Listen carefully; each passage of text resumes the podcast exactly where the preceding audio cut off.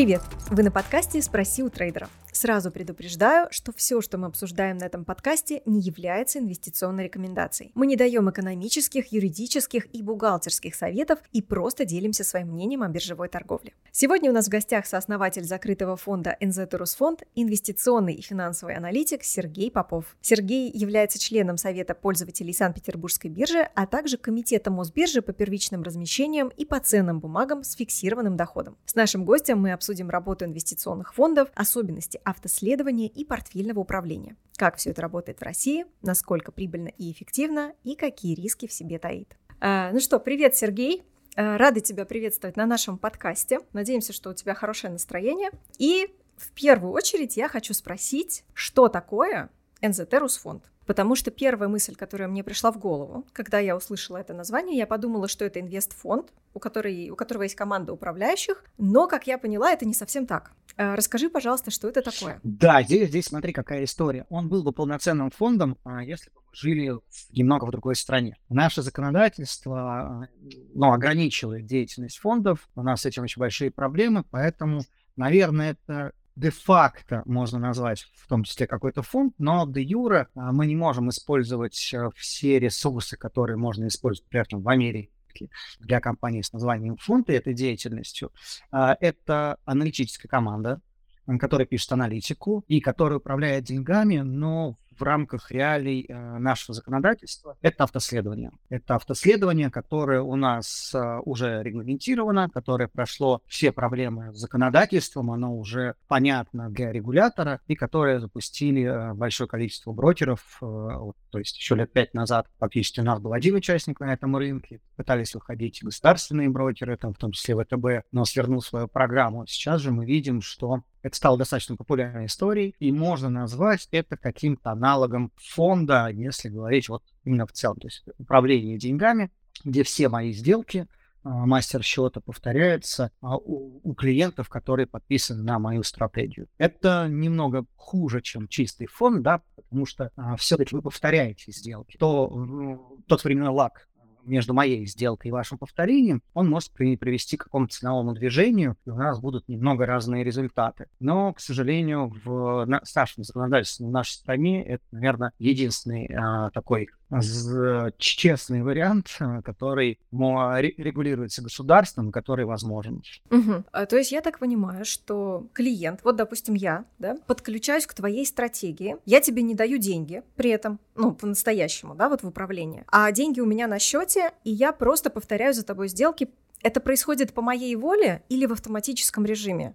Да, а, смотри, счет полностью твой. У тебя uh-huh. может сегодня быть 100 рублей, завтра тебе надо куда-то вывести, у тебя осталось 50 рублей, или, например, доложила 200 рублей. А я даже об этом а, не узнаю. Тот, кто мастер счета, кто ведет а, такую стратегию автоследования, он даже не знает точно в моменте, какой у него хвост. Это деньги все твои. А я вот сейчас решил купить Сбербанк. А в случае со Сбербанком, а, наверное, твоя сделка пройдет в очень быстрый промежуток времени. Но если я решу, и некоторые брокеры позволяют низколиквидные истории, например, я решу купить распадскую, скорее всего, твоя покупка будет размазана внутри часа, чтобы не оказывать давление на котировки. Вот, наверное, такая история. Но счет полностью твой, я на него не могу могу влиять, ты можешь влиять только на него сама. А, и, в принципе, если тебе, например, даже не нравится какая-то там моя сделка, ты можешь ее э, совершить там, в обратную сторону или сама что-то докупить, но надо понимать, что если счет привязан намертво ко мне, то при следующих моих сделках произойдет опять синхронизация, и опять наши портфели будут э, равны. Угу. То есть это все в автоматическом режиме, в принципе, происходит. Я могу вообще не открывать. Угу. Да, э, вообще ничего. То есть, э, что, что происходит? Мы занесли вот эти 100 рублей на счет, мы нажали кнопочку «Подключиться». У нас есть тариф, на который мы согласились, тариф э, 2. Первый – это просто на обслуживание счета брокерский, да, то есть Еще мы рекомендуем, например, ребят, вот эта стратегия там очень агрессивная, и нужно подключить э, тариф, который более выгоден для трейдеров, или же наоборот, у нас э, такая пенсионная стратегия, где мы там максимум раз в квартал делаем ребаланс, поэтому лучше подключить вот этот тариф. А, здесь более оптимальные цифры. Вторая цифра затрат – это сколько вы платите за управление. У всех они варьируются. То есть в основном это делится на две части. Первая часть – это так называемая плата от СЧ, то есть от э, стоимость чистых активов.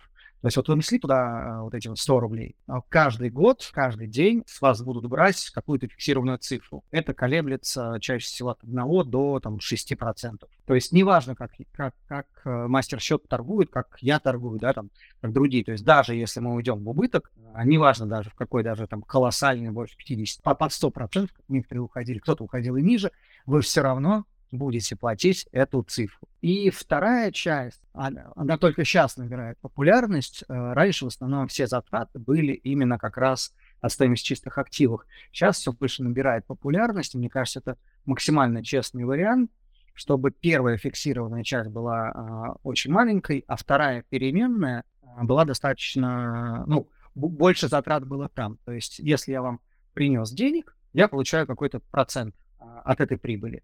И вот сейчас потихоньку стратегии разворачиваются в этот формат, где мы платим с результата не с того, что мы поверили в этого управляющего, ну просто, просто готовы ему платить фактически фиксированную зарплату. Нет, мы платим только с результата. Вот э, идея автоследования, она, наверное, вот в этом. Угу. Слушай, а какие риски? Ну, понятно, что сама по себе торговля, трейдинг — это уже очень рискованный процесс, но какие действительно риски? Может быть, где-то есть ну, меньше риска в какой-то стратегии автоследования, а какая-то очень рискованная. Как выбрать? А, скорее всего, мы узнаем это по фактам. А в чем плюс как раз вот фондов американских и так далее. Мы знаем, что там BlackRock очень-очень много лет, какой-то другой компании. У нас практически все э, стратегии автоследования, и здесь, наверное, вина даже не столько управляющих и брокеров, а в том числе, наверное, есть спрос, есть предложение. Очень много стратегий, которым меньше года, но в какой-то момент времени они э, там хайпанули и попали в какую-то историю. Например, там ну, ну, сейчас очень много стратегий в лидерах, которые были в, шар, э, в шартах 24 числа, да, февраля, либо наоборот открыли свои стратегии, тоже некоторые управляющие делают некрасиво. Вот, например, э, там 24 некоторые открыли э, управляющие стратегии, 25 числа, и понятно, что у них результаты очень неплохие. Но фактически открывались стратегии на дне. Поэтому здесь я бы смотрел на какую-то и главный риск, на историю, не так много стратегий, которых вы можете найти, у которых есть история больше пяти лет. И, наверное, основной риск в этом. А второй риск, э, наверное, чаще всего и большой, самый, то, что вы вкладываете в одного управляющего. То есть у него нет отдельного, да, то есть мы говорим про фонд, да, там есть риск-менеджер, там есть аудиторы, там есть э, обязательные правила, что мы не имеем права иметь там аллокацию больше там x процентов, мы не имеем права шортить, мы не имеем права брать какое-то плечо. Ну, то есть там есть правила, которые ты читаешь и говоришь, я их принимаю. А здесь я могу на стратегии автоследования купить, например, там распадскую с максимальным плечом. Если все пойдет не так, то моя стратегия обнулится очень быстро. И были такие истории, когда там люди верили в одну акцию,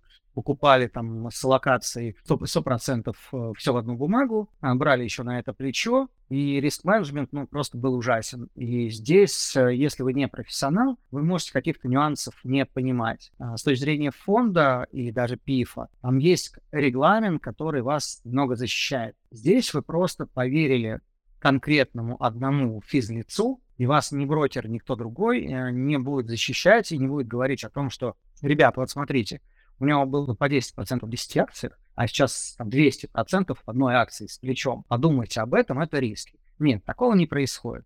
Поэтому вам в том числе надо э, либо вообще очень верить в этого человека, либо вам нет-нет, да, приходится контролировать, что-то смотреть, но для этого нужны какие-то знания. Наверное, два глобальных риска, они вот такие. Ну, если мы не берем инфраструктурные риски брокеров и так далее. Слушай, а получается, что если вот, допустим, кто-то ведет мою стратегию, я подключилась, и если он обнуляется, то он обнуляет и меня. Да, и причем чаще всего э, есть с обнулением какая еще допол- дополнительная проблема, дополнительный риск. Я совершаю сделку первый.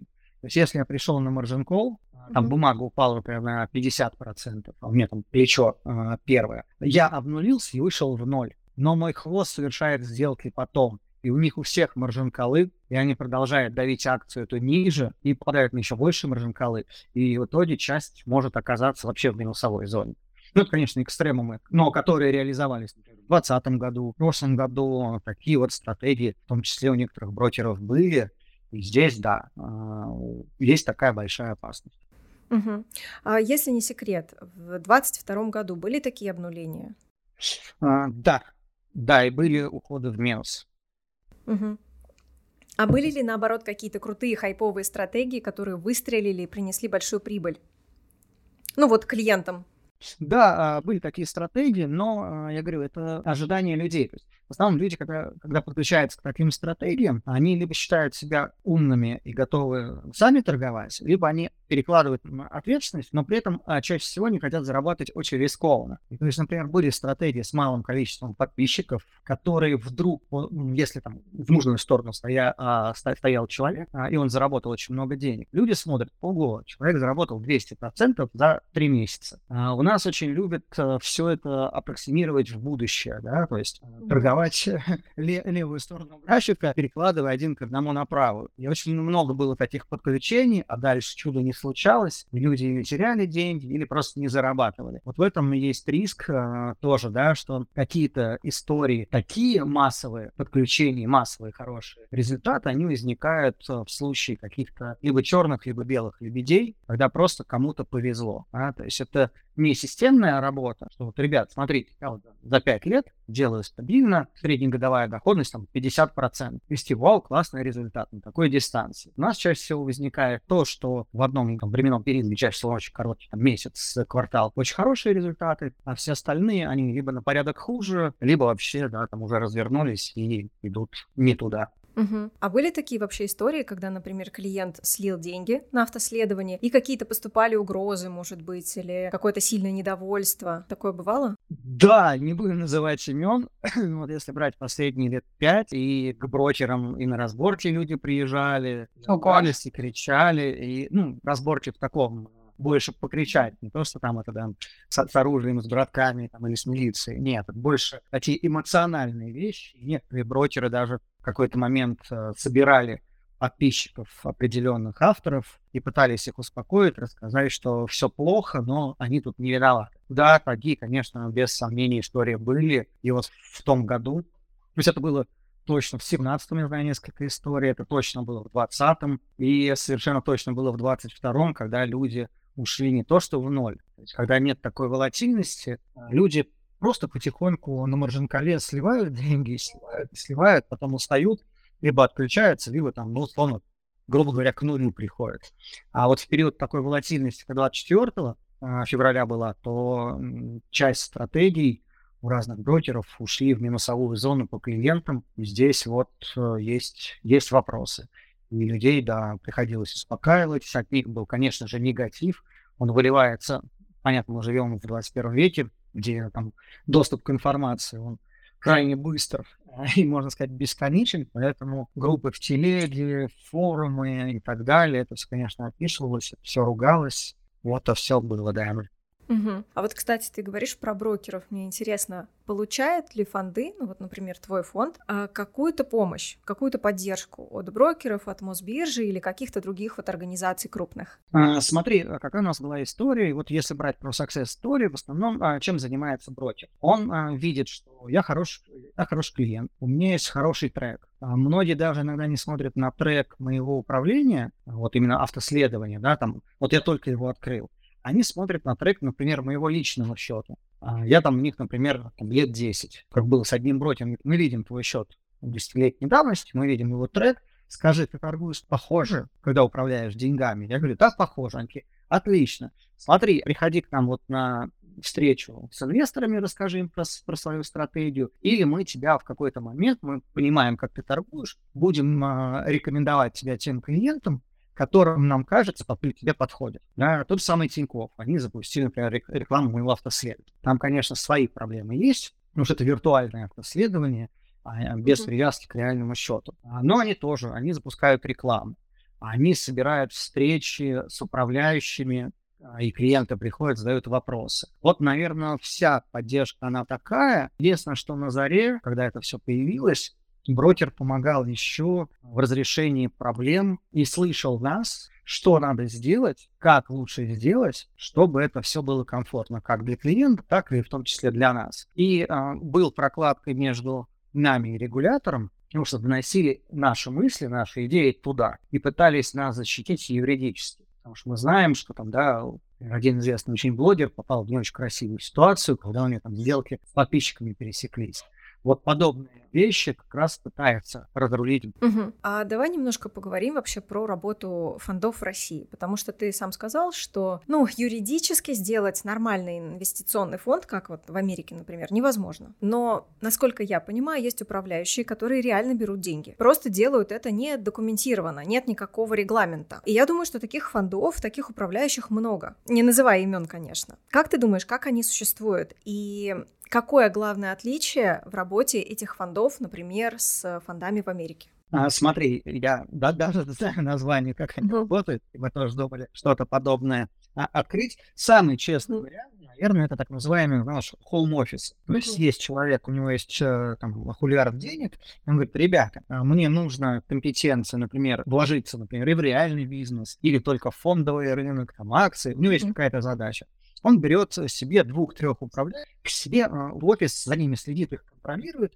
и люди на него банально работают. Это вот, наверное, а, один из самых честных вариантов, потому что они сидят на окладе, они сидят там на премиях, а, они просто штатные сотрудники, у него там какого-то ООО, там, врага и копыта, не суть важно. Вторая часть управляющих, как работает, они создают фонды, просто название. И в чем глобальное отличие? Они подписывают с тобой договор на консультационные услуги. То есть они тебе ничего не должны они не управляют за э, евро твоими деньгами, они просто рассказывают, что есть на рынке, а, и дают какие-то не инвест-идеи, да, которые нельзя давать, а просто вот тебя консультируют по рынку, рассказывая, что вообще в мире происходит. И тогда, если вы потеряли деньги, а, вам скажут, ну вот смотри, я тебе обзор по рынку кидал там раз в месяц, какие ко мне претензии, ты принимал решение, ну, формат получается по договору сам, и здесь ничего не докажешь. И здесь больше такая, и третий вариант, вообще ничего не подписывают, идет такая работа по-пацански. Ребят, я готов управлять твоими деньгами, давай договоримся на берегу, там, не суть, важно какая цифра, там, я беру 20% от э, прибыли. Окей, поехали. Здесь два момента. И ты можешь плохо сделать человека, и он тебе. А ты заработал ему там сто процентов, ты классно ждешь свой огромный бонус, а тебе говорят, спасибо, ты был неплох. И и вот, и ты грустишь. Поэтому, если вот что-то делать, э, многие ребята, мне кажется, что как раз максимальный аналог фондов в Америке и максимально защищенный, потому что там есть тоже ограничения – это как некоторые люди создают свои пифы. Ты можешь открыть пиф э, закрытый, нести туда что-то, а, можешь создать пиф открытый. Вот как с давних времен открывали там многие брокеры. Сейчас э, появилась возможность и у нас открывать. То есть очень не любили брокеры открывать пифы. И вот, например, э, с Финамом, по-моему, и с ВКБ общались еще лет пять назад. Мы говорили, ребят, геморрой геморрой, не хотим, это не наш бизнес. А, а потом начались проблемы с банковскими лицензиями. Можно было купить э, управляющую компанию, на базе которой открыть этот ПИФ, история, они там в районе лет пять назад около 6-8 миллионов рублей, плюс там надо было в уставняк внести порядка 25, по-моему. И, пожалуйста, запускай свой фонд. Э, после того, как у нас началась чистка банковского сектора, количество лицензий на это были ограничены. И с другой стороны, это было грустно, э, но пришли на помощь как раз опять брокеры. Говорит, ребят, окей, это не, не наш э, бизнес, но э, от вас запросов все больше и больше. И смотрите, вы покупаете свою управляющую компанию, вы должны там иметь аудитора, вы должны там иметь рисковика, вы должны иметь X людей. И вы в итоге потратите, если там минимально считалось, чтобы это было как-то адекватно, что должно быть 300-500 миллионов рублей. Говорит, ну, смотрите, у вас затраты все равно выйдут там 3-5% от сейчас. Давайте приходите к нам, и у вас затраты упадут раза в два. Все задумались, все подумали. А, очень много знаю людей, а, достаточно богатых, которые открывали пифы а, именно закрытые. Туда есть и пифы недвижимости, и пифы акции за закрытые. В чем глобальный плюс? Компания ПИФ, он не платит налоги. И вот это вот плюс ПИФа я могу, э, считается по EPIF. То есть я внутри продаю компании, покупаю, я не плачу налоги. А, именно как э, физическое лицо, и дивиденды мне приходят в полном размере. Да? Я плачу лишь то, а, стоимость э, при продаже, разница стоимости пая. То есть у меня пай стоил 100 рублей, сейчас он стоит 130. Если я решил вывести, я плачу вот с этих 30 рублей налог. Но то, что происходит внутри колбаса какая-то, а заработали, не заработали, дивиденды пришли и так далее, оно не считается. То есть не платит ни ПИФ, ну и, и я, конечно, налоги не плачу. А, и здесь получается налоговая льгота а, в течение, там, да, мы знаем, а, 3, 3 года, по 3 миллиона на каждый год, и дальше на, на, накидывается минимальный срок 3 года. То есть с этих 9 миллионов и дальше по 3 миллиона каждый год у меня налоговая амнистия. Это тоже многим нравится, и многие их создают. Поэтому вот, э, наверное, если у вас много денег, то закрытый пиф можно создать самому себе. А второй момент — это открытые пифы. Есть, есть ребята, которых многие знают на рынке, по крайней мере, инвестиций, талантов, связанных с инвестициями, у которых есть э, пифы свои. А, они привлекают деньги, и в чем их, наверное, плюс, я говорю, это максимальная честность по отношению там, да, к ферму ДУ, когда у вас там люди говорят, мы поторгуем вашими деньгами, наверное, даже к автоследованию, потому что что происходит э, в таком пифе? У вас есть обязательные условия. Понятно, что если мы говорим больше про ближе к консервативному инвестору, если вы хотите, чтобы кто-то наколбасил вам 200% годовых, это не ваш вариант вообще. Потому что в таком пифе есть очень много ограничений. Вы не имеете права иметь э, больше какого-то определенного процента, питать, по-моему, сейчас э, доли какой-то акции портфеле. Вам нельзя шортить, вам нельзя брать плечо, вам нельзя полностью выходить в кэш. Даже если вы там э, решили 22 февраля, что все, все плохо и надо выходить, вы не имеете права. То есть там есть много ограничений, которые, в принципе, сглаживают доходность и убирают вот эту вот адскую волатильность. Тупой вопрос. Я так понимаю, сейчас вот реально тупой вопрос, что вот это те самые пифы, которые я могу у брокера купить. То есть я смотрю список, или это другое? Смотри, у брокера есть свои пифы, uh-huh. да, то есть вот этот самый известный, по-моему, один из первых, там, Добрын Никитич, сколько ему там лет, 20, наверное, который, я не помню, чей, ВТБшный или Сберовский. Вот, а здесь мы можем с тобой собраться и создать свой пиф. На, наша задача для пифа найти просто управляющую компанию. Мы можем прийти в тот же самый ВТБ, мы можем прийти там в Финал, mm-hmm. мы можем прийти в БКС, мы можем при, прийти там в Доход и сказать, ребята, просто нам нужен бэк-офис. Мы запускаем ПИФ 1, 2, 3, и все. И дальше э, нужно нам привлечение денег, и мы торгуем, и вообще не паримся. И э, дальше у нас уже договоренность с брокером. Брокер, например, смотрит, и, там ВТБ говорит, блин, у меня есть классные свои пифы, но вот ребята торгуют лучше, там, у них там коэффициент шарпа, лучше, доходность лучше, они альфу делают прекрасно.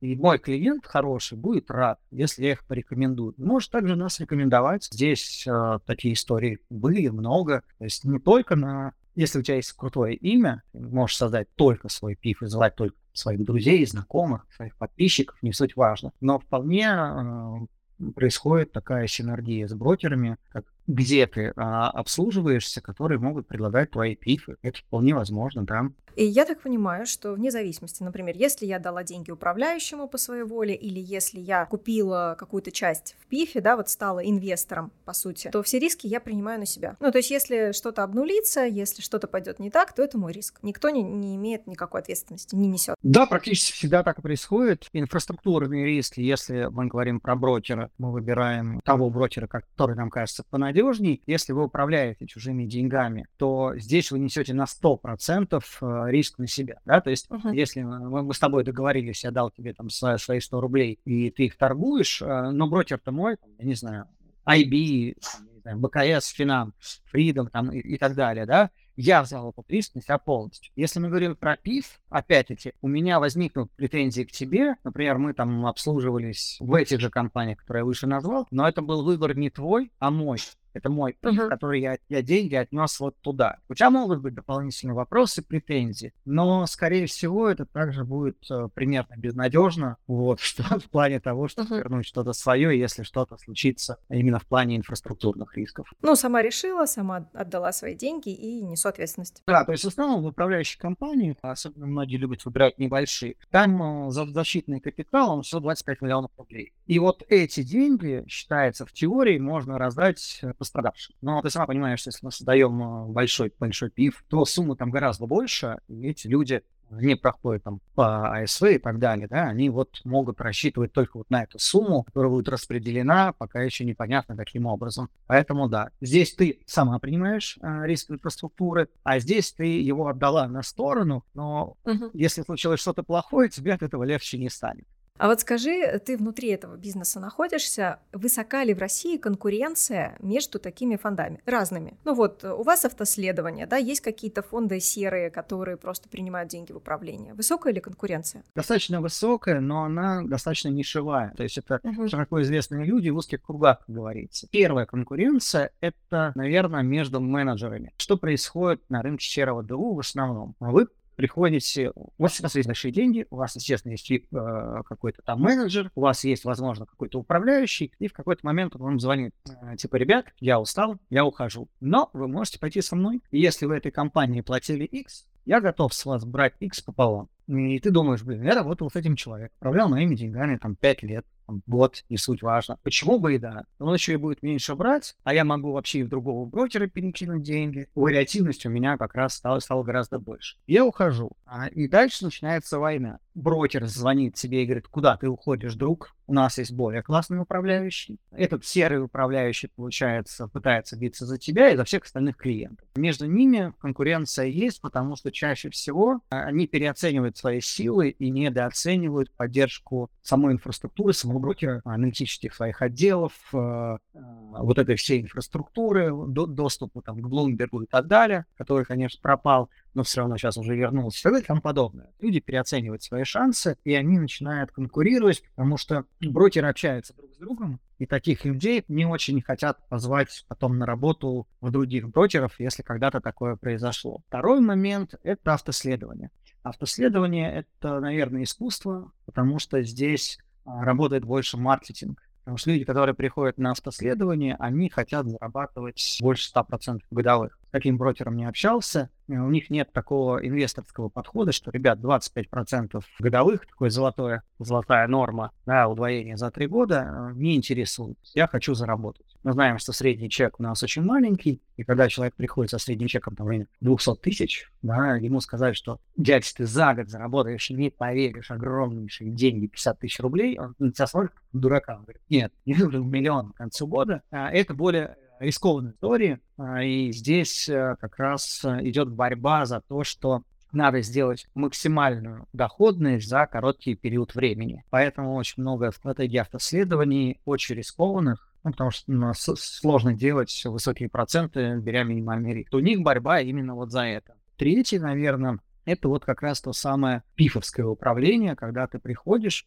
у тебя много денег, и ты готов, понимая, что это меньший риск, и вот эти 25% годовых тебя устраивает, э, дальше у тебя начинается история, а какая же из компаний делает больше эфу, и кто же молодец. Э, прийти в Арсагеру, там смотришь результат, ну нет. Смотришь там ВТБ, ну похоже. О, а здесь частный пив. А вот этого парня я видел в интервью там на РБК, там, там и там. Может быть, с ним. Здесь начинается такая более осознанная, что ли, борьба. То есть если в автоследовании тебе просто надо нарубить, натрейдерить хорошие проценты, и к тебе люди сами подпишутся, то здесь это уже работа манагеров, твоя работа встретиться с этими людьми, потому что средний чек здесь э, в пифе гораздо выше, чем на том же самом автоследовании. Автоследование есть, э, можно подключиться и с чеком там 20-50 тысяч рублей, таких стратегий тоже хватает. А как фонды, да, например, вот у вас, может быть, или еще где-то, как они отбирают этих управляющих и должны ли вообще эти управляющие подтверждать свою квалификацию? Ну, какими-то сертификатами, может быть, документами? Нет, к сожалению, к сожалению, нет. Угу. Такой школы они не существует.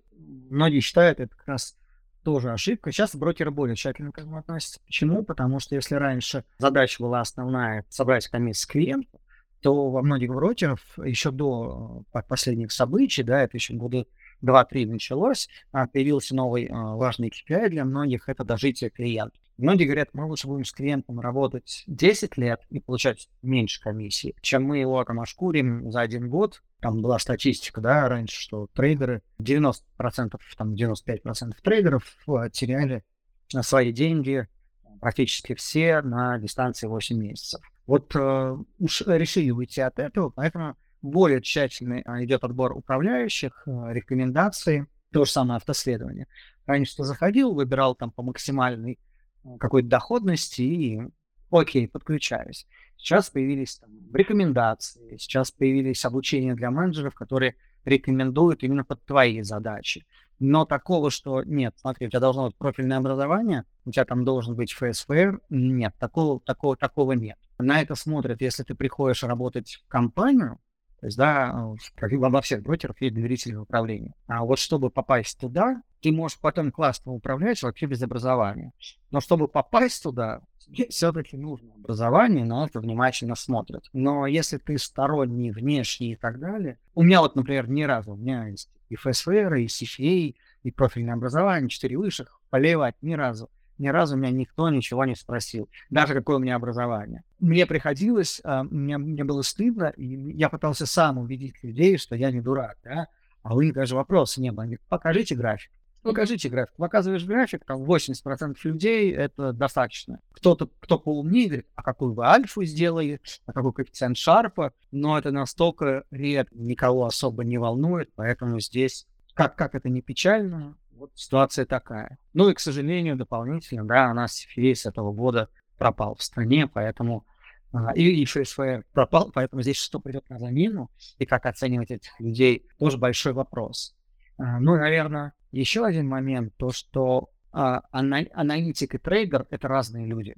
Кто-то делает, или аудитор, да, кто-то классно может анализировать компании, но ты мне задаешь вопрос, окей, классно, так что, мы лонгуем, шортим или скипуем? Я не знаю. Я тебе рассказал про бизнес компании, вот я провел аудит, вот смотри, какие классные результаты. А есть люди, которым похрен результаты, ну, в таком э, глубоком формате, он там не смотрит на там 86-ю страницу, там, ну, отчеты МСФО, а, но он понимает, как устроен рынок, как устроен бизнес компании, куда она потенциально может пойти на там, увеличение дивидендов, будет ли. Э, и даже этих поверхностных знаний он просто качественно управляет деньгами. Это все-таки э, разная задача оценить бизнес э, или оценить котировки. Вот те, кто оценивает котировки, их меньше, потому что этому не учат в классических вузах. В классических вузах учат все-таки истории оценки бизнеса. А если мы говорим про бизнес, это одно, если мы говорим про цену, это другое. И вот ребята, которые больше понимают про цену, их гораздо меньше. А сколько вот э, в Инзетерус фонде управляющих? Основу несу я, uh-huh. 90 А у меня очень хороший э, бэк-офис получается. Вот все автопоследования веду лично я. И, uh-huh. и ребята как раз вот у нас такая, такое есть понятие, как консенсус. А у меня есть право голоса сильно больше, чем у других, потому что я в основном торгую. Но если все против, говорят, да нет, вот как мы вчера обсуждали тоже сделать с ГМК, а, докупить на нападении, продать на новостях о дивидендах или просто ждать 2-3 года, потому что перспективный там, да, портфель металлов. И вот мы пытаемся договориться и понять. Финальное решение все равно за мной, вот, э, но мне кажется, вот такая структура, она еще более честна, то есть в какой-то момент у тебя взгляд замыливается, ты привыкаешь к компании, влюбляешься в компанию, ты не можешь охватить весь новостной поток, и когда у тебя есть даже э, люди не те, которые там другие управляющие, а просто люди, которые читают э, другие э, источники информации, люди, которые занимаются аналитикой, новостным потоком и так далее, когда вы садитесь, собираетесь, ты понимаешь, что, а, об этом я не подумал. Блин, а вот это классная новость, да, я упустил. А, а вот такое вот мнение, блин, да.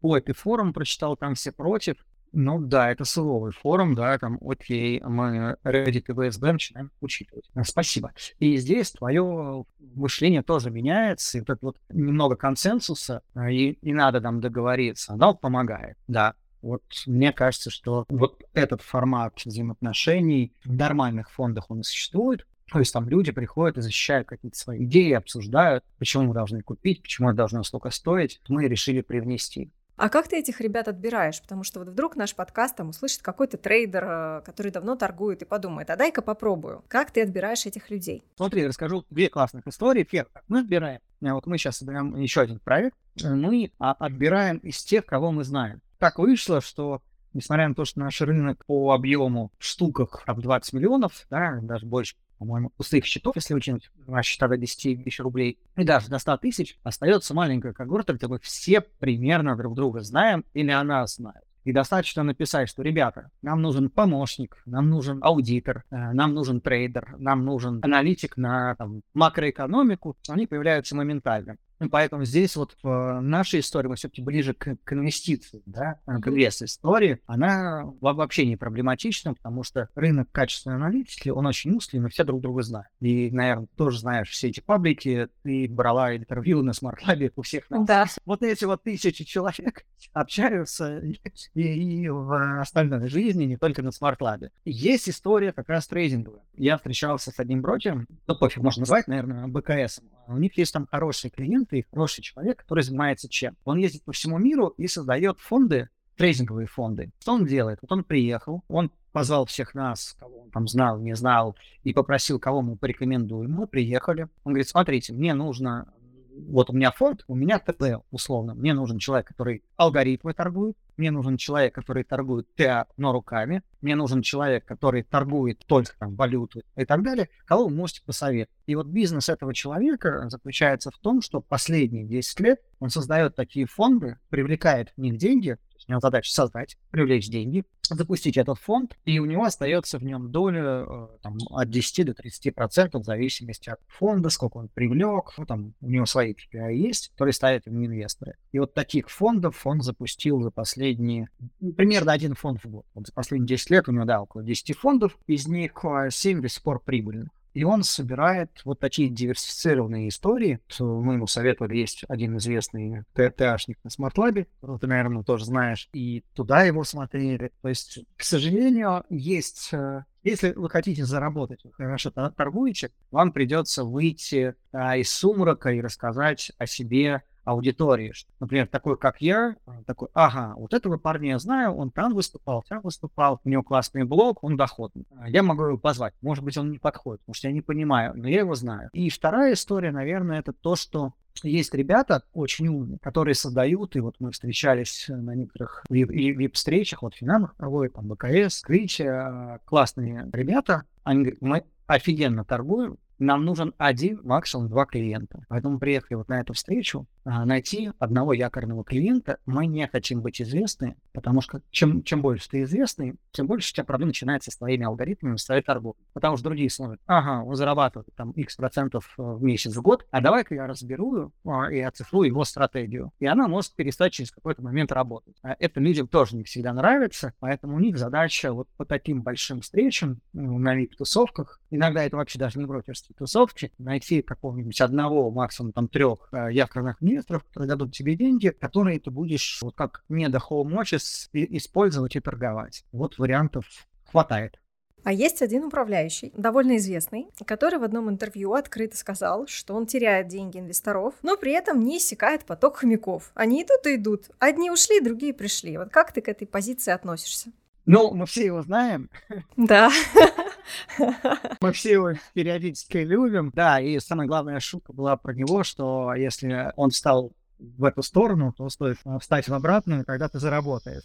Я бы не, не назвал его управляющим больше. И мы сейчас видим, что он нашел свою нишу. Это больше маркетинг, шоу, вот такие истории. И опять-таки, если вспоминать прошлое, то как раз вот вначале тебе говорил, что у многих как раз инвест-путь это взять хорошего клиента и срулить с ним из брокера. Это вот как раз такая история. И плюс добавилось вот вот такая вот феерия маркетинговая, да, и шоу шоуменская, где он вполне себе комфортно чувствует. Да, а, я к этому как отношусь?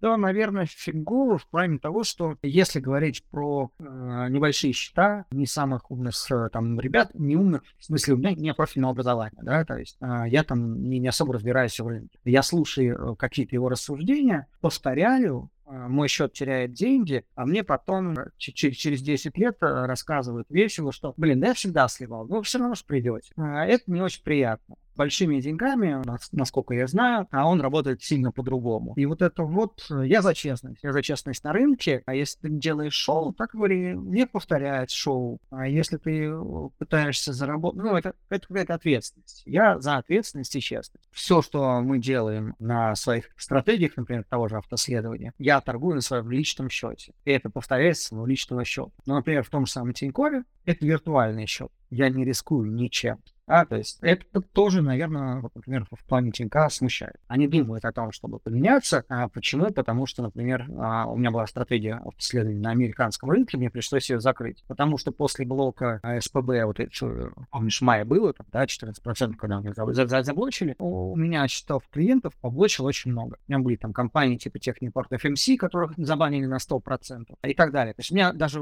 влетело не 14%, которые были у э, биржи, там, доходило до 30-40%. Но, о чудо, я на своем виртуальном счете могу все продать и торговать дальше, а клиенты нет, клиент до сих пор заморожены. Mm-hmm. И ты задаешь вопрос, ребят, ну это же некрасиво. Ну, ну как? У меня доходность растет. Мне клиент говорит, а как ты продал CTI? Я вот заблочен. Я такой, и я заблочен. Но на виртуальном счете, к которому привязан исследование, я могу торговать, делать, что хочу. Вот, и они до сих пор не решили эту проблему. То есть есть косяки, есть проблемы, и вот то, что ты сказала, да, мне не нравится. Не нравится, потому что я за ту честность и за то, чтобы то, что ты думаешь, то есть мнение без позы, мне кажется, это не очень красивое мнение, я всегда это пишу. Если считаешь, что компания очень плохая, она должна упасть, очень классно, если ты поставил на это деньги. И не очень классно, если у тебя есть мнение, если ты настолько уверен, значит, ты должен быть в шорте. Если ты уверен, что она вырастет, ты должен быть в лонге. Мне кажется, что вот эта вот честность, она должна оставаться. Вот, поэтому, да, я плохо отношусь к такому.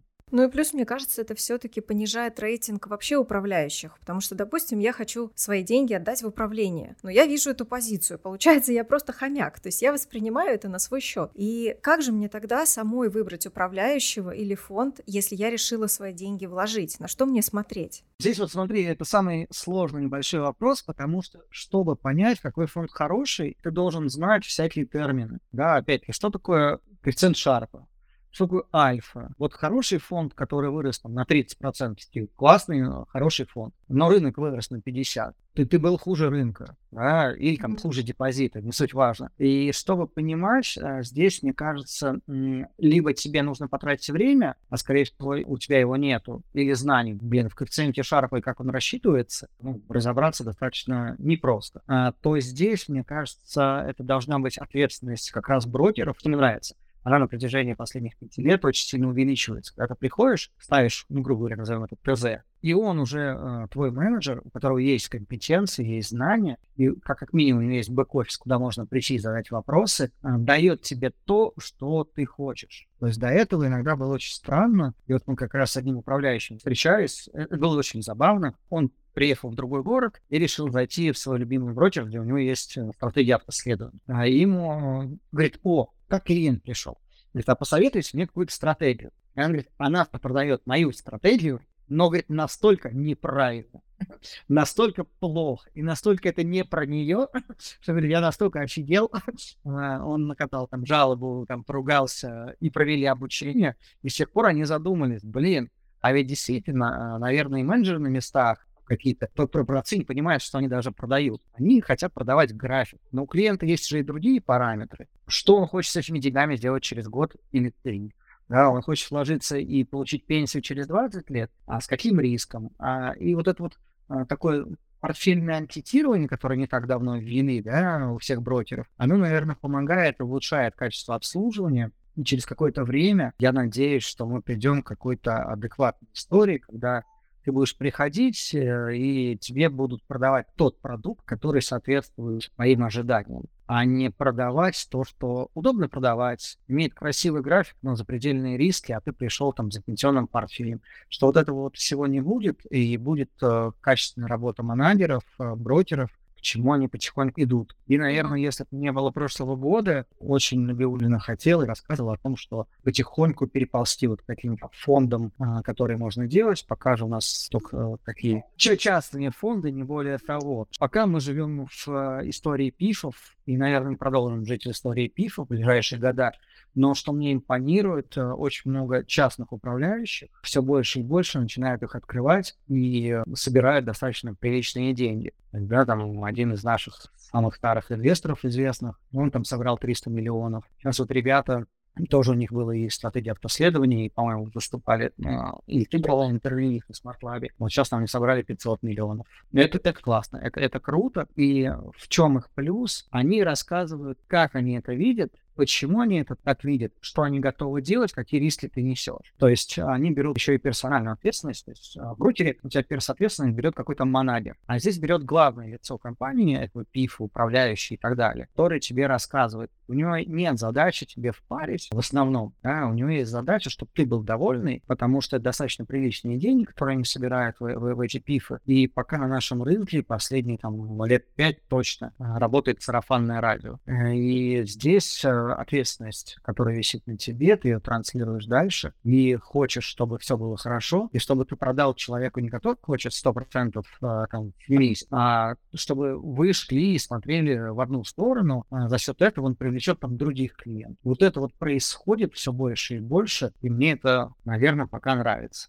Я так понимаю, что самый надежный способ это мне, например, написать какому-то надежному знакомому. То есть я тебе, допустим, пишу, Сергей, посоветуй мне, пожалуйста, пив в котором ты уверен. Потому что, как я понимаю, искать по интернету, да, что-то гуглить, это не вариант. Вот так искать фонд, это не вариант. Блин, это, это надо потратить, ну, наверное, пару месяцев, чтобы среди вот этого шлака откопать то, что действительно интересно. Это очень сложно. Тем более мы знаем очень большое количество всевозможных инфо-цыган и людей, которые не очень качественно а, относятся ко всему, но недостаточно популярны именно если говорить про поисковые запросы. То, чтобы пробиться через это, разобраться, я говорил про альфу, там, коэффициенты Шарпа и так далее, у тебя должно быть либо профильное образование, либо ты должен быть э, гениальный работник с поиском там, Яндекса, Гугла. Да, это все достаточно непросто и сложно. Поэтому, да, здесь э, я даже когда начинал, это было очень давно, там, 2005 год, я пришел э, к человеку, который э, занимался проектом шлом ВТБ, и говорю, что, куда мне смотреть? И мне сказали, вот посмотри туда, посмотри сюда, какая у тебя задача, ага, тогда еще вот сюда. А, наверное, да, здесь надо опытных знакомых или действительно тому, кому вы доверяете, например, из того же самого брокера, если вы VIP-клиент, то с этим проще.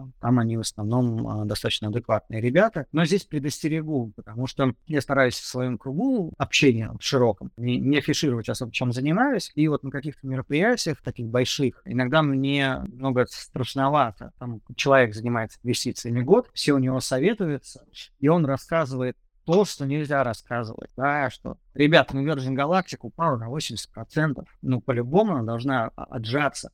А если обратно, это 5 иксов. Надо брать. Звучит страшно. Звучит прекрасно, но, наверное, эти люди на следующей, на следующей встрече вилку тебе куда-то в ребро засунут.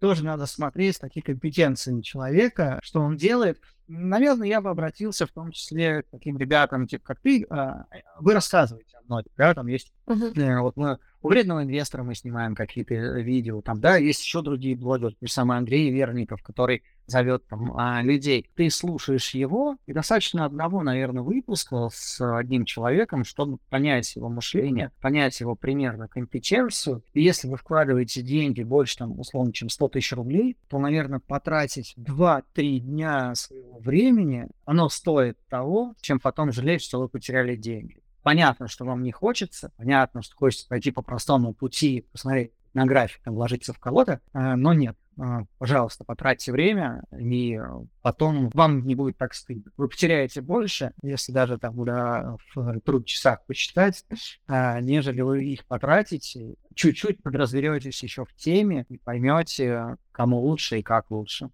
А давай о больном поговорим, о 2022 году. Он для всех был очень таким особенным, скажем это так. Как твой фонд пережил этот год и какие трудности у вас возникли в первую очередь? А, главная трудность – отток денег а, и апатия рынка. Но это уже был пост. В 24 февраля я входил у нас даже было плечо. Я плечо закрыл. Вот когда начался накал, плечо наращивалось в обратную сторону.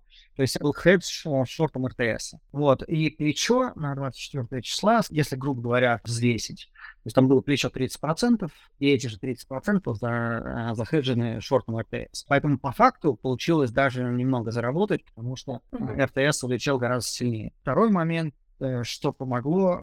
У меня на стратегиях были а, процентов 30 американских акций. Они были проданы 24-25 числа в основном. И когда мы увидели на наши запреты, я открыл торговый баланс, все доллары были проданы по курсу 115 плюсом. Поэтому фактически, наверное, был страх внутри дня и был страх просто от ситуации что происходит. Но если посмотреть там пух и взять плюс неделю, то примерно ничего не произошло на стратегии. То есть это была внутридневная просадка, там, с 24-го, ну, не все, ну, а просадка. Даже хедж там 30%, но 100%-то в акциях осталось, и они летят вниз. Пусть там даже есть Америка. Вот, поэтому, по-моему, там максимальная просадка у меня процентов 30 теперь, а вот было, было сильно меньше. Но если говорить про деньги, которые остались там через неделю, когда вот все, все это произошло, и можно было а, хоть что-то делать, то ну, примерно в ноль. Вот, по году есть минус, но это уже, наверное, больше спасибо 21 сентября, когда у нас появился дополнительный риск. То есть э, этот год, наверное, бы так и закрылся 0,5%, он был до 21 сентября, вот, при падении индекса тогда на полтинник. Вот после 21 сентября есть небольшой минус, ну, потому что э, большая доля таких геополитических фишек там, Газпром, Сбербанк и так далее. И сейчас эти риски, они никуда не ушли, мы все понимаем, а, что будет, да, второй волной пугают, еще чем-то пугает, мы будем это обсуждать, все понимают геополитические риски. Но было принято решение, что мы верим в этот рынок, мы будем на этом рынке. А, да, тяжелая ситуация, но да, есть интересные компании. А, мы в этих компаниях, вот, э, в которые мы верим. То есть мы не верим в 1917 год, что нас придут, все национализируют. Мы не верим в то, что кто-то у нас произойдет по тому пути, когда там РТС или Мамба улетят там а, ни, ниже 500. Да? То есть, да, грустная работа, да, есть апатия на рынке, да, новые клиенты боятся приходить, потому что ну, они видят, что происходит. Вот, наверное, самая большая трагедия, в чем очень люди расстроились из-за рынка, раз. Второй момент, э, люди боятся, чтобы не, не неопределенность, да, люди не несут новые деньги, и людям не интересно, почему. У нас нет отчетов. У нас вот Сбербанк, слава богу, начал РСБУ выдавать. Но с другой стороны, они спрашивают, а, Серег, какая классная бумага? Я говорю, давай смотреть. У нас 200 бумаг, из которых не отчитываются вот столько, из которых мы не знаем вот столько, которые под санкциями вот столько, в итоге у всех примерно один набор бумаг. А, там, вот даже у нас был эфир новогодний, куча блогеров, я, я собрал там 20. Плюсом было очень известно. Мне пришлось на третьем, четвертом ввести стоп-слово Сбербанк. Да потому что задолбали Сбербанка. Ну все, это стоп-слово. Какая у вас главная идея на следующий Сбербанк. У второго Сбербанк и так далее. То есть количество идей, они ограничены. Они ограничены достаточно логично. Первое — это санкционные бумаги, второе — это а, санкционные бумаги внутри государства. То есть э, все то, что сырьевое, мы видим, что да, у нас в конце года успели и Новотек нахлобучить, и Алроса дополнительно, Газпром до этого, там Металлургов и так далее. Это риск. Дальше смотришь внутренний рынок. У нас работают вот такие-то компании, но отчетов там не дают вот эти. И в итоге у тебя на выходе 30-40 бумаг, которые можно анализировать. Из них 5-10 интересных. И все. И если ты аналитик, э, и ты должен быть в коммуникации, например, с своим клиентом каждую неделю, он говорит, ну, что нового? Ну, давай, может, через квартал созвонимся. А лучше через полгода.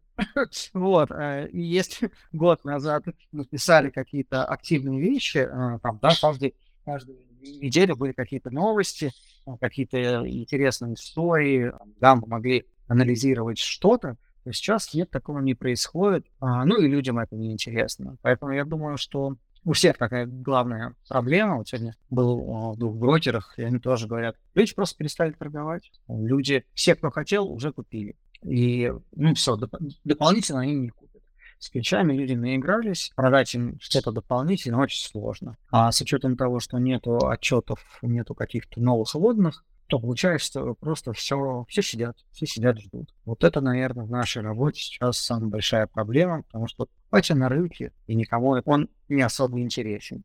А были у тебя какие-то стратегии в 2022 году, которые принесли хороший доход? Может быть, высокорисковые какие-то? У меня есть одна высокорисковая стратегия, Пьетро Максимов она называется, можете посмотреть. Там примерно, ну ладно, у тебя трейдинговый канал, здесь можно говорить. А, среднегодовая доходность 1800 сейчас процентов. Ого. Да, так как я все-таки позиционируюсь как инвестор, я стараюсь о ней не рассказывать. К ней запрещено подключение, там стоит минимальная планка 100 миллионов, по-моему, а, на одного человека. А в чем ее суть? Это торговля отчетами, в основном отчетами. Я очень давно торгую отчеты. У меня даже есть, а, был как раз вот в НЗТ мы делали обучение. Это торговля отчетами не российскими, естественно. Это торговля отчетами, которые связаны с Америкой. А, и ты, наверное, видел, особенно в прошлом году это было классно. В этом году как бы бумаги летают. То есть даже для Netflix там 25-30% показать не вопрос. И я торгую в рамках, наверное, минут 50. То есть э, Например, Netflix отчитывается там в 23.05. Я считаю, что да, а, будет не очень хороший отчет. А в Америке, наоборот, отчет всем плевать. Главное — форвардные ожидания. Я понимаю, что нет, они занизят форвард по тем или иным причинам. И э, смотрю предыдущую статистику. Даже в начале прошлого года,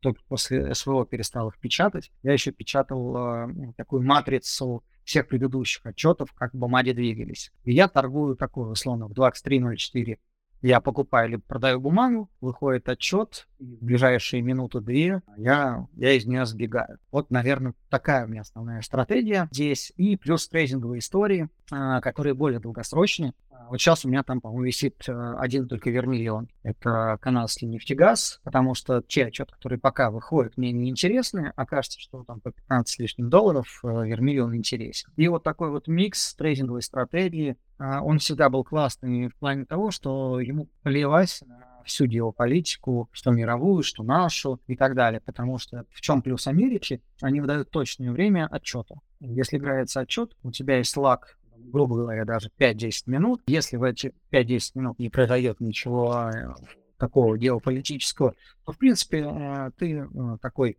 рынок нейтральный, скажем так, ко всей этой геополитике. Поэтому вот эта стратегия, она была, наверное, самый интересный. Ну и, в принципе, неплохо выступила и американская стратегия, потому что были ожидания рецессии, была ставка на нефтегаз, и сейчас э, на стратегии она гораздо лучше рынка, и там даже очень много кэша. Там примерно там, процентов 40 с плюсом это кэшевая позиция, при том, что она показала хорошие результаты. Я вот жду, как, когда бы и куда бы этот кэш распределить, и пока ожидаю, что это все-таки будет какая-то э, а, IT-история, потому что если мы верим в разворот ставки, а все больше таких слухов, что во втором полугодии уже поедем, я, наверное, буду, буду купать всякую кибербезопасность, э, может быть, что-то связанное с криптой, там всякие марафоны свои любимые и так далее. Вот, наверное, две стратегии, которые показали лучший результат, не наказала 2022 год. Ты сказал, что на первой стратегии, чтобы туда попасть, нужно, чтобы у тебя было 100 миллионов рублей, правильно? Нет, это ограничительный барьер. Я ага. не беру туда, я не беру туда людей. И опять же. То есть там никого нет, вообще ноль, ноль людей. Да, ага. но почему она заведена? Потому что я рассказываю какие-то вещи, и люди говорят, да, фигня, так нельзя. Или смотрите, mm-hmm. это привязано к моему реальному счету. Я обмануть не могу. Все, это трансляция реального счета. И в чем мне в том числе нравятся больше фонды, можем вернуться к самому началу, в чем отличие автоследования того же. Mm-hmm. У меня очень много сделок, ну, наверное, процентов 70-80 на этой стратегии. Это премаркет и постмаркет. Автоследование в России не позволяет торговать в этих таймфреймах, э, на, например, на Америке. Да? То есть я верю в то, что э, Netflix рухнет потом, но у них будет конфкол, и потом мне кажется, что может вырасти, но на автоследовании я не могу в это влезть, потому что я могу купить только в основную сессию, не смогу отыграть вот это падение на отчете вниз и не смогу отыграть потенциальный рост на там, конфколе, потому что только основная сессия, только определенное количество бумаг, а если у меня есть фонд, я могу ну, там делать ну, всякие разные интересные штуки. Ну, фонд ты имеешь в виду формата, как в США? Да, да, да. Угу. А, либо, либо есть другой формат автоследования, он тоже, наверное, интересный, но это мы опять э, смотрим налево, да, запад, например, Attractive Brokers, мой один любимый, а у них есть свое автоследование, но они торгуют пулом, там не хвост. То есть вот я покупаю по 100 рублей, бумага взлетает до 110, э, и мы все равномерно, предположим, покупаем. А что будет у меня в России? У меня будет себестоимость 100 рублей, а у тебя купивший последний 110, а у Васи купивший в середине 105. Что происходит там? Я это купил, весь хвост это купил, а потом нам всем пересчитали среднюю, и у нас она одинаковая. У нас у всех средняя 105. Угу, вот оно как. Я не знала о таком, честно это говоря. Вот максимальная честность, которая и должна быть, о которой я и говорил, что мне она нравится. Мне кажется, это да. То есть управляющие, и есть некоторые некрасивые управляющие, вероятно, в тех же самых алгоритмах, там, ТАшников, именно трейдеров, которые разгоняют и закрывают со свой же хвост, и по его стратегии mm-hmm. это правильно. То есть он вошел по 100, ему надо выйти по 103. У него там стоит take profit. Но, блин, но у тебя весь хвост это затащил. И он понимает, что если нам делить совсем по-честному, то у него в среднем будет там 101,5, 102. И он такой, ну нет, это уже не трейд, я туда не полею. То есть вот этого бы нам добавить, такой больше прозрачности и убрать вот, вот такие истории. Ну и, наверное, в этом дополнительный плюс, почему нам не дают там... Сейчас, сейчас постмаркет на России, по-моему, уже дают. Я просто стараюсь его не торговать, хвост приличный. Но, опять-таки, это позволит вам э, торговать на вечерке, как в той же самой Америке это происходит. У меня есть X клиентов. А я хочу выставить заявку по там, 1000 долларов с учетом всех клиентов. Я выставляю. У меня ликвидность очень маленькая, я выставил лимитку. Вот в меня ударились и купили на 700 долларов. А, что происходит? Нам всем распределили эти 700 долларов равномерно. То есть каждый получил от своей заявки по 70%. У нас такого нет.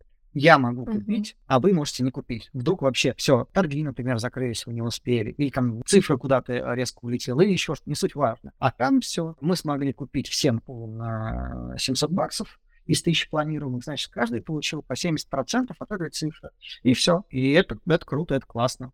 Есть ли вообще предпосылки, что мы в скором времени в России придем вот к таким форматам, что у нас появятся профессиональные фонды, что у нас появятся такие стратегии, что у нас именно такие возможности будут для инвесторов? Или это так, какое-то будущее? Смотри, э, чуть больше года назад э, я бы тебе сказал, что это к 25-му я жду, что у нас будет все хорошо. Потому что у нас каждое совещание на Биулин говорит, пытаемся развивать фондовый рынок. Э, очень классно поступил там, да, другие брокеры, которые нагнали хреновую тонну людей, пусть некачественно назовем их так, которым раздарили по одной-две акции, набрали пул, но рано или поздно эти люди пришли бы все равно на рынок. У нас была бы огромная денежная масса, огромное количество людей, которым это интересно, и которых надо регулировать, и о которых надо заботиться. И, наверное, вот эти вот посылы, а, что Силуанова, что Набиулины, что наша задача развивать фондовый рынок, круто, классно, он бы сработал. В текущей ситуации мы понимаем, что у государства есть другие проблемы. Мы видим количество инсайдера, мы видим, как двигаются бумаги, и мы понимаем, что не до этого.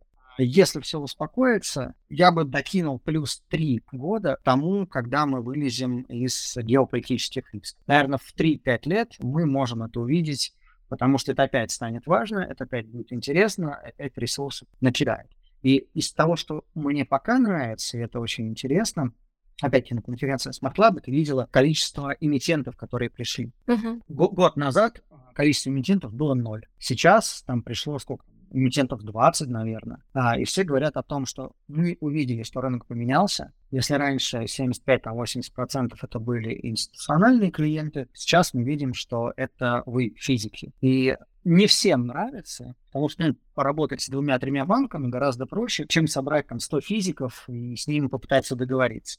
Понятно, что нам тоже не всегда это нравится, новый формат работы, но эмитенты развернулись к нам. Если эмитенты развернулись к нам, то неизбежно, что они уже стали выступать у брокеров, да, то есть года два назад, три, наверное, только Атон проводил офлайн встречи с эмитентами, Сейчас, особенно после пандемии, это делает каждый брокер. Сейчас они приходят на конференции, а сейчас они приходят в закрытые чаты. Вот у нас будет э, ритейлером, они придут в наш закрытый чат МЗТ, говорят, мы на всю аудиторию не хотим общаться, но вот в закрытом чате мы с вами пообщаемся. И вот эта тенденция, она мне очень нравится. У многих компаний не, не просто такие компании, как были раньше, да, там, а в основном это отличалась АФК-система и их дочки, которые были лояльны там изначально, даже во времена ковида назвали навоз и так далее.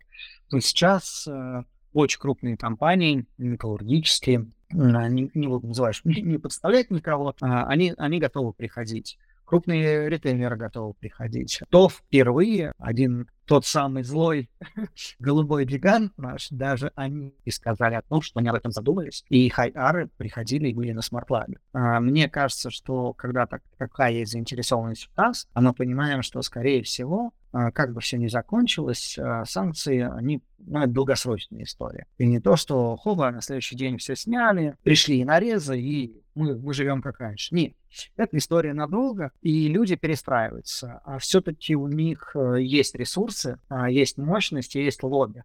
И оно может поменять это даже, наверное, быстрее. Поэтому я думаю, что за годика 3, 3-5 э, мы придем в какую-то большую цивилизацию. Ну, понятно, что с русским колоритом. Это оставляет какую-то надежду, на самом деле, что к 2030 году у нас будет какой-то формат, приближенный к формату США. Ну, Будем, будем надеяться на это. Есть и грустный вопрос у меня, еще один. Ну, ты, опять же, вот в этой среде постоянно находишься. Знаешь ли ты, что какие-то фонды в 2022 году обнулились? И много ли таких а, фондов, которые потеряли и свои средства, и средства, например, своих а, инвесторов? Смотри, вот как раз фондов и так далее, пифов очень мало. Э, очень мало, mm-hmm. потому что, вот как я говорил, вот это вот есть классная штука и более честная, где есть регулирование, есть какие-то правила. Обанкротилось приличное количество, но опять-таки больше в штуках, в относительных, наверное, не так много, это автоследование ИДУ. Вот у нас mm-hmm. есть один клиент, ну, я, я с ним хорошо общаюсь, он VIP-клиент одного из брокеров, мы на вечеринке новогодней встретились. Я говорю, ну и как? А вот у него было 500 тысяч долларов, у него управляющий за 5 лет разогнал это до 7 миллионов. И логично, что когда этот менеджер ушел, говорит, пойдем со мной, будет еще дешевле, я буду торговать удаленно. И клиент, а, естественно, ушел. Сейчас у него 300 тысяч осталось. Уф, что ж. И он говорит, а я не могу ему ничего предъявить. Ну, то есть, uh-huh. и говорит, самое обидное то, что пока мы работали, и все было хорошо, а, я за вот этот рост ему больше даже заплатил, чем у меня осталось. А вот я сейчас прихожу, хочу ему что-то предъявить, а что? У меня, говорит, договора нет, у нас есть договор про консультацию, а все остальное я ему отдавал фактически налом, потому что у нас нет э, формального белого ДУ. Мы не могли оформить договор. И говорит, раньше, говорит, да, я помню, Сережа мне говорил, либо автоследование, либо там, это риски, а, но все же хорошо было 5 лет, все же росло, все же классно, я столько заработал. Я говорю, ну вот, вот теперь риски реализовались. Вот теперь у тебя 300 тысяч, а не 7 миллионов, и плюс ты еще там очень много денег отдал этому человеку, который теперь с тобой еще не общается. Вот таких историй хватает. То есть это в основном автоследование. Если зайти даже на самое популярное автоследование сайт Comon, от Финама. Там есть очень популярные управляющие, у которых э, тысяча плюс-минус и более э, клиентов, которые показали максимальную просадку за этот год 95 э, с плюсом процентов. То есть это несколько тысяч клиентов, которые были ну, фактически обанкрочены. Вот mm-hmm. в основном это вот такие истории. Если говорить про фонды, пифы, то, наверное, там все-таки более сбалансировано, там просадки, вот с кем я только не общаюсь, примерно на уровне, если они ориентированы в Россию, просадки примерно на уровне индекса МВБ, плюс-минус, кто-то лучше, кто-то хуже. А, но, но суть, а, суть простая, то что, да, в основном профуправляющие, а все-таки в фондах а, работают ребята, не которые хотят урвать денежек где-то сбоку, да, все-таки более профессионалы, которым а, важна работа, важен, наверное, больше долгосрочный трек, поэтому у таких пифовских историй и так далее были гораздо меньше просадки и проблемы, чем у серых управляющих, там, ДУ, да, или у ребят, которые занимаются автоследованием, где там просадки доходили а, там, до 90 100% некоторых кто-то уходил в минус. Вот, наверное, тот риск, в который не верили люди, когда рынок рос, все было хорошо, он реализовался, и как раз люди потеряли очень много денег. Поделись, какие планы у тебя и у НЗТ Росфонда на ближайший год, который вот только начался? Первое, наверное, понятно, что если говорить про трейдинг э, и так далее, верим, ждем, надеемся хотя бы на отчеты, да, mm-hmm. то есть без отчетов, особенно тем, что у нас очень большая работа, это все связано с фундаментальным анализом, без отчетов а, эта работа, ну, примерно а, бесполезна, да, можно просто пытаться угадывать, э, что же там. Но, наверное, мы сосредоточились на таких качественных историях. Э, качественные — это вот как раз работа с эмитентами, работа с брокерами. Сейчас у нас будет встреча отдельная с ритейлером, у нас будет большой конфкол. Мы хотим собрать многих э, известных блогеров э, именно из нашей тусовки, вот там новогодний огонек у нас был, э, и примерно те, кто выступал на Live, мы хотим делать конфколы с эмитентами, где мы задаем им вопросы, и многие уже дали добро. А интересно позвать больше ребят именно от эмитентов, и не только IR, но и топ-менеджмент на, на конференции типа Smart Lab. Хотим и уже договорились, что будут какие-то встречи. Вот как в свое время я делал э, встречу, мы договаривались с AFK-системой. То есть они собрали, помимо того, что нас, они собрали там еще и журналистов, но при этом был весь топ-менеджмент э, дочек И мы спокойно, в спокойном формате, режиме обсуждали, что, как, задавали вопросы, нам на них отвечали. Вот хотелось бы больше таких мероприятий. Есть драфтовая история с Мосбиржей, что она будет делать подобные мероприятия, где будет собирать айаров, эмитентов и звать в том, в том числе нас, управляющих, блогеров и так далее, чтобы это было более качественное общение. Мне кажется, что пока нет отчетов, и пока будем прямо говорить о том, что э, геополитика гораздо сильнее даже этих отчетов, которых нету, то можно посвятить время тому, чтобы, когда все что-то станет более добрым и хорошим, у нас уже были налажены контакты с людьми, и вот эта вот э, работа, которую мы сейчас проведем, а время у многих появилось, да, а, она выйдет на новый качественный уровень, и всем, а, всем мы от этого выиграем. Да? То есть какая-то и популяризация рынка, и новые клиенты, которые будут приходить, они такие, ого, IR Газпрома пришел на Smart Lab, а до этого нас не пускали на ГОСы никогда. То есть люди 20 лет не могли попасть на ГОСы Газпрома, а тут IR Газпрома пришел на Smart Lab. А вот это качественное изменение, оно приятно и хочется а, приложить больше усилий в эту сторону, чтобы такое было и дальше, чтобы эмитенты приходили а, и в наше сообщество, и к, нашему фонду общались с нами, чтобы было больше эфиров там а, и у тебя, там, у всяких вредных инвесторов и так далее. А, мне кажется, что ближайший год, ну, наверное, это будет основная работа, потому что на фондовом рынке, если исключить Америку, а будем говорить про Россию, то, наверное, если ничего не произойдет в геополитике, то мы примерно останемся на каком-то том же уровне, ну, назовем так, узкий боковик, в лучшем случае, может быть, широкий, где можно пытаться заниматься трейдингом, отыгрывать какие-то отчеты, дивиденды, которые еще будут появляться. Но, в принципе, наверное, ничего глобально не изменится, пока не изменится ситуация вот в, в мире.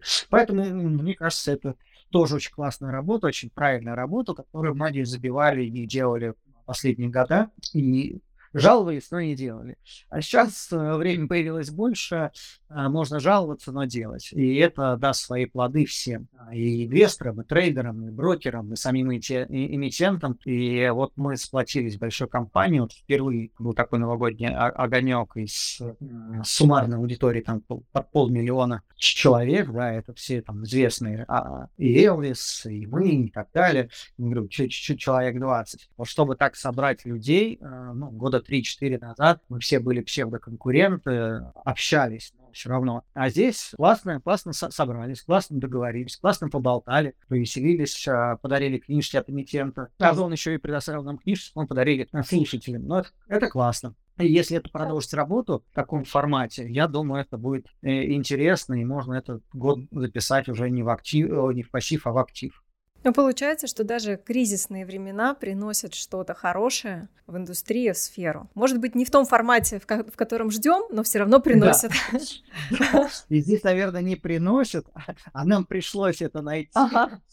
Знаешь, это будет совсем грустно. Если бы мы это не нашли, то можно было бы, я не знаю, в терминалы не смотреть и просто грустно смотреть на э, московскую погоду сейчас. Вот. А так, да, мы нашли, мы придумали, мы поняли, что где-то мы где-то э, профокапились, что-то мы не доделали сами. А, то есть э, это все-таки диалог, да, и миноритарий, и мажоритарий, эмитент это все-таки мы в одной кухне варимся. Если раньше это были единичные случаи, когда, вот, например, на Ростатскую жалобу в ЦБ подавал, но мы собрали 30% фрифлота. Это запредельно крупнейшая жалоба за все время. А это было там 2-3 года назад. И с тех пор не было примерно ничего. И с нами никто не, не общался и так далее. А сейчас, наоборот, все такие, о, блин, а с нами же можно общаться. О, а мы же это можем сами делать и сами предлагать. И мы сами к некоторым эмитентам пришли и говорим, ребят, смотрите, у нас есть площадки, у нас есть вот такие идеи, а давайте, а давайте вместе. Они такие, блин, да, мы видели статистику от Мосбиржи,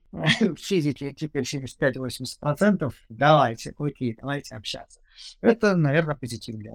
Сергей, у меня закончились основные вопросы, но у меня еще осталась рубрика «Блиц». Суть здесь в том, что я буду задавать тебе короткий вопрос, а твоя задача тоже максимально коротко на него ответить. Всего восемь вопросов. Давай. Инвестиции или трейдинг? Инвестиции. Рисковать или торговать осторожно? Рисковать. Торговать самому или отдать в управление? Самому. Первая мысль, которая пришла тебе в голову, когда открыл терминал 24 февраля? А, не печатные. Рынок – это казино? Нет. Рынок – это хаос или закономерность? А, управляемый хаос. Крипта скам? Нет. Стоит ли верить прогнозам аналитиков? Не отвечу коротко? Нет. Но нет. Нет, давай, нет.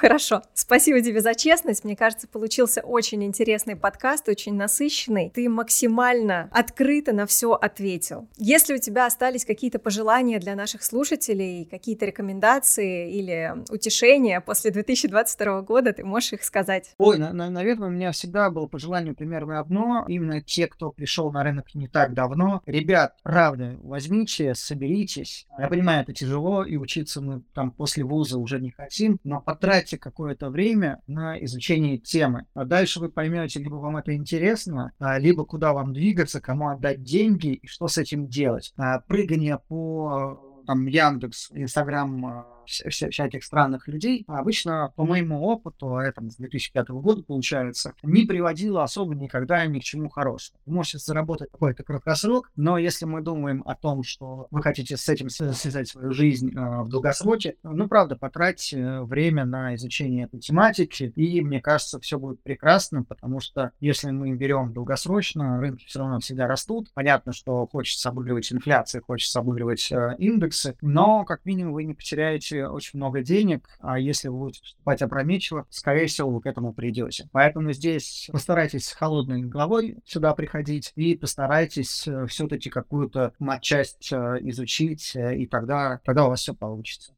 Спасибо тебе еще раз. Я думаю, что мы еще встретимся как минимум на следующем смарт-лабе, на следующей конференции. Очень рада была с тобой пообщаться. И желаю успехов в этом 2023 году. Будем надеяться, что он будет лучше, чем предыдущий. Да, спасибо огромное. Кстати, небольшой спойлер. Э, если я всегда позиционировался как инвестор, и как раз на Smart Lab у меня было выступление, что было приятно. Я вошел в топ-2 самых полезных выступлений, но я раз, э, разговаривал про инвестиции и про то, что считаю правильно для широкой массы людей, которые не связывают жизнь с фондовым рынком на 100%. Но вот спойлер. Э, этим летом меня попросили рассказать про вот эту стратегию и про трейдинг. Так что это ближе к вашей аудитории. Так что смотрите, приходите приходите, читайте блог, э, welcome. Я рада, что вы дослушали этот подкаст до конца. Надеюсь, вам было полезно и интересно. Мы уже готовим для вас следующий выпуск, а пока вы можете зайти на YouTube-канал Life Investing Group и посмотреть наше шоу «Мамкина трейдерша». Приятного просмотра! thank you